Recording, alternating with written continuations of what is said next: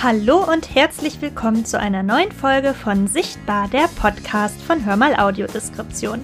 Ich bin Tomke und ich darf das neue Podcast-Jahr für uns eröffnen.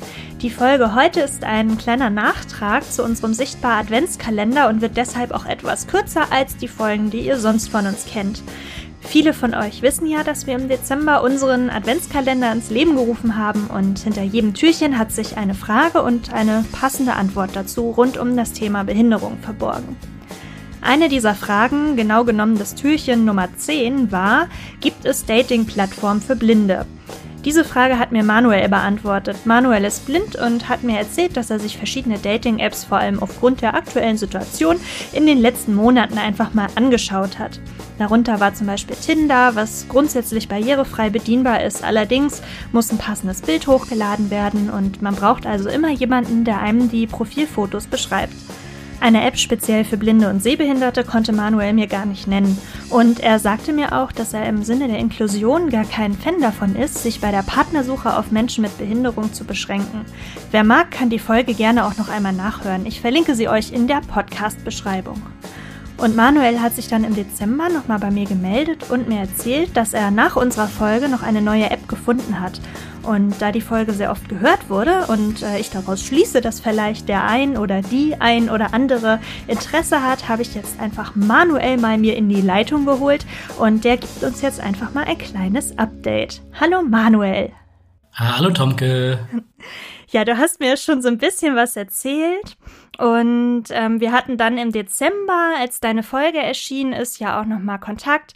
Und ich wollte dich jetzt nochmal so generell fragen, was sind denn so Kriterien für dich, so einfach aus dem Bauch raus, ähm, die so eine Dating-App für dich ja so erfüllen sollte?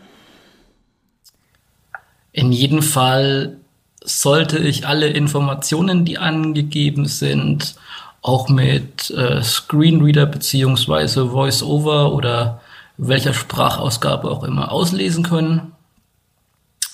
Im besten Fall sollte ich auch Nachrichten schreiben und empfangen können, ohne damit Probleme zu bekommen.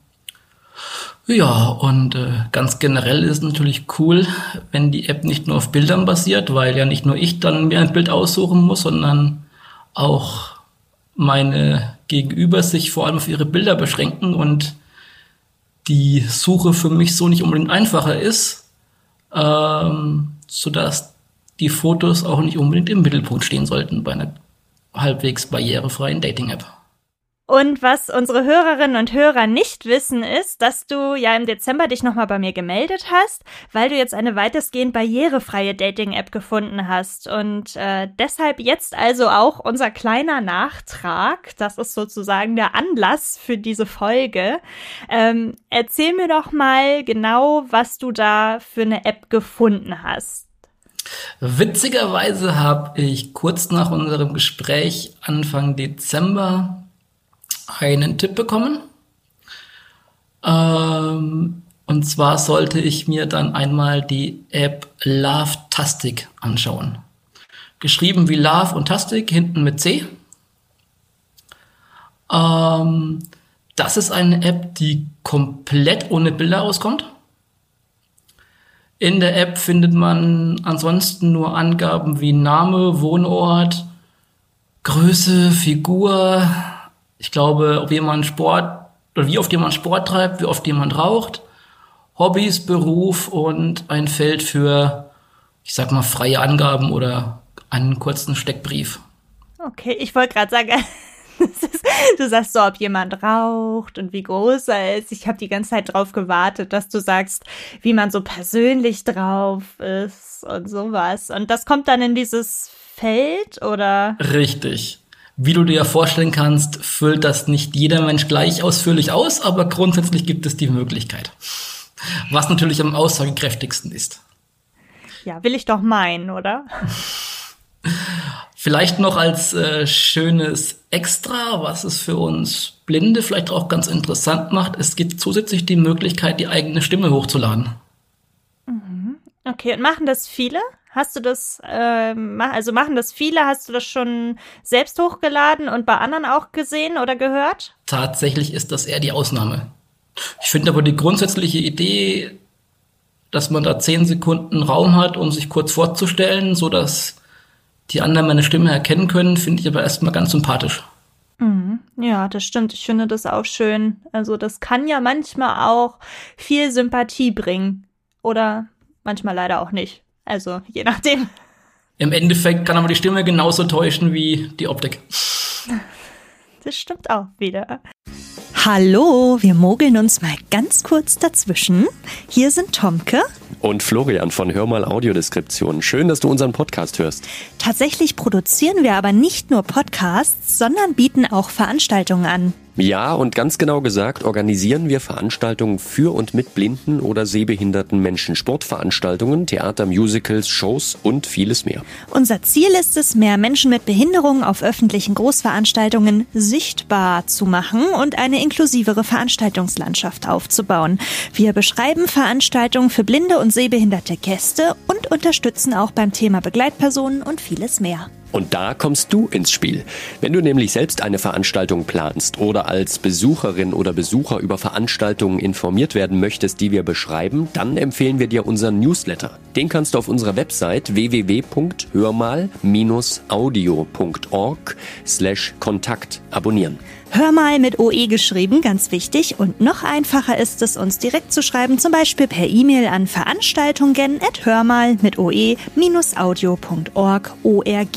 Wir freuen uns, von dir zu hören und jetzt geht's weiter mit der Folge.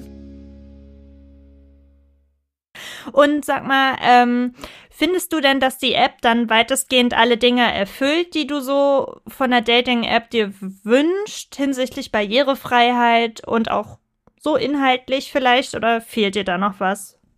Tatsächlich ja. Also ich konnte mein Profil komplett alleine ausfüllen. Ich kann die anderen Profile komplett selbstständig lesen. Es ist manchmal ein bisschen irreführend, weil immer zwei Profile auf einer Seite erscheinen. Ähm, an die Tatsache gewöhnt man sich aber, weil ähm, immer das, was beim zweiten, wenn man weiterwischt, wiederkommt, ist das das, was auch gemeint ist. Also wenn jetzt äh, Profil 1 und 2 und ich gehe auf weiter, dann habe ich Profil 2 wieder. Das heißt, das ist dann das obere und so weiter. Ähm, so dass man es eigentlich ganz gut unterscheiden kann. Ansonsten äh, die Chat-Funktion funktioniert auch perfekt. Auch schon zur Genüge getestet. Also sowohl was Nachrichten schreiben angeht, als auch was Nachrichten empfangen angeht. Ähm, es gibt ein, zwei Kleinigkeiten, wo ich Hilfe gebraucht habe. Ähm, einmal zum Beispiel, als es um die Suchkriterien ging, wollte ich den Radius, in dem ich Personen suche, einstellen. Da braucht man sehende Hilfe. Und beim Alter, weil man das dann äh, so eine Leiste verschieben muss. Ähm, ansonsten hatte ich nur kurz ein Problem, weil man kann auch bei seinem Profil eine Hintergrundfarbe auswählen, die auch nicht angesagt wird, sodass man da auch jemanden draufschauen lassen sollte. Ich denke aber, das sind im Vergleich zu anderen Apps doch Kleinigkeiten. Ich stelle mir gerade vor, wie du so einen schönen rosa Glitzer-Hintergrund oder so hast. Tatsächlich hatte ich von Haus aus gelb. da konnte ich doch halbwegs mit leben. Ja, gelb ist doch gut. Das ist doch schön. Und ähm, kostet die App was? Weißt du das? Prinzipiell ist die App kostenlos. Hm, es ist nur so, dass man entweder äh, ein monatliches Abo abschließen kann, um auch bereits äh, zur Seite gewischte Personen wieder zurückholen kann. Im kostenlosen Abo oder in der kostenlosen Variante kann man nur immer eine Person zurückspringen. In der bezahlten Variante kann man mehrere Schritte auch zurückgehen. Wenn einem einfällt, dass doch noch jemand war, der vielleicht besser war als die, die danach kommen, Ansonsten ist es wohl so, dass man eigentlich nur eine Nachricht pro Tag verschicken kann. Es sei denn, dass man ähm, ein Herz vergibt, beziehungsweise ein Like und ein Like zurückbekommt, sodass man ein Match hat, dann kann ich direkt schreiben. Ansonsten kann ich nur eine Nachricht pro Tag verschicken, es sei denn, ich bezahle dafür. Ich finde aber auch das sind zwei Dinge, die man nicht unbedingt braucht, sodass die App auch durchaus kostenlos gut funktioniert. Mhm, okay. Ja, das finde ich ja interessant, dass du das noch gefunden hast und vor allem, dass du mir Bescheid gesagt hast. Und das Allerinteressanteste, was mich jetzt so brennend interessiert, und was ihr jetzt auch nicht seht, ist, dass ich Manuel sehen kann. Wir sind hier so über Video verbunden und Manuel lacht sich gerade innerlich schon schlapp. Ähm, ja, hat sich denn was ergeben? Ich frage jetzt so richtig dreist nach. Du musst auch nicht unbedingt antworten. Also du hast ja schon gesagt, du hast ganz viel hin und her gechattet. Ja, aber ich möchte natürlich wissen, ob die Chats auch gut waren und ob du jetzt schon vielleicht mit jemandem mehr Kontakt hast.